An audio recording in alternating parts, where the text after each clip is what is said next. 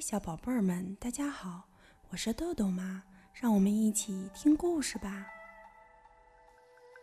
今天我们要讲的故事是由一位来自意大利的大朋友塞维里诺·巴拉尔蒂为我们写的，荣幸文化编译，陕西新华出版传媒集团、未来出版社出版。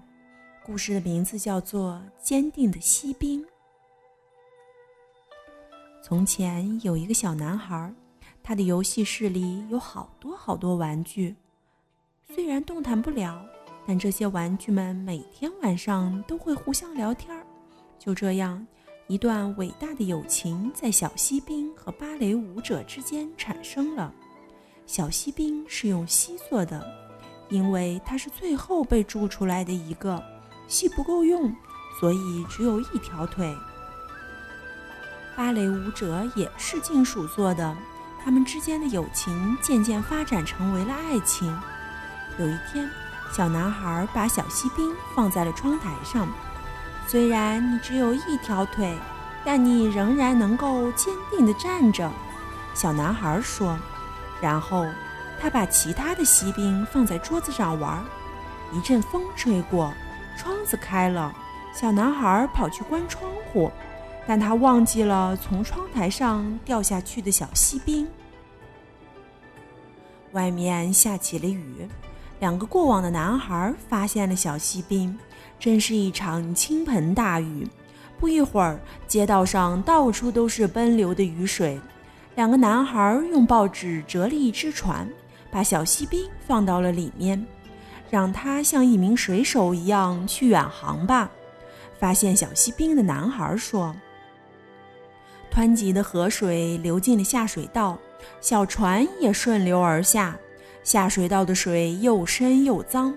一只老鼠看着纸船里这个奇怪的乘客，虽然浪涛很大，可小锡兵依然神色不改，坚定地用一条腿站立着。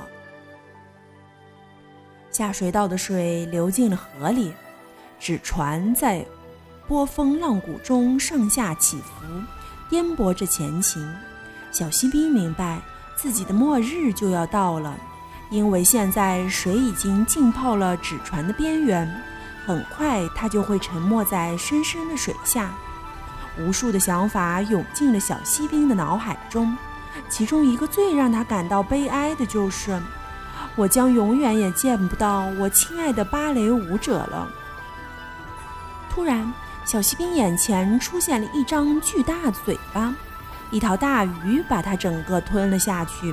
小锡兵的命运又一次被改变，吞掉小锡兵的鱼被人捉住，并拿到市场上出售。碰巧的是，拥有小锡兵的那个小男孩的妈妈买走了那条鱼。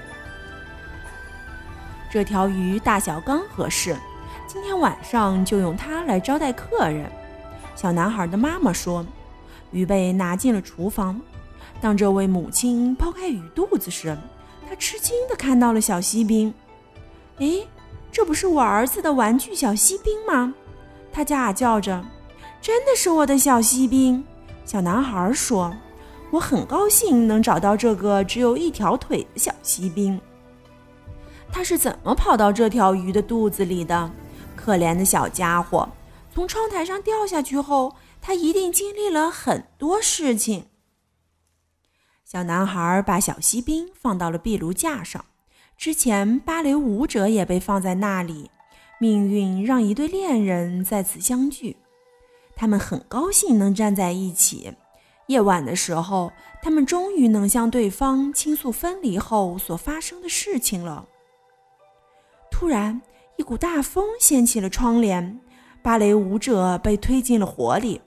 看到自己的恋人掉进了火焰之中，小锡兵绝望极了。他努力地推动着使自己直直站立的座机。他用仅有的一条腿挣扎着，直到自己也掉入火焰之中。也许是因为火焰的温度软化了锡，也许是因为他对芭蕾舞者的爱，小锡兵尽量地移动着胳膊。把芭蕾舞者拉到了自己身边。后来，壁炉里的火熄灭了。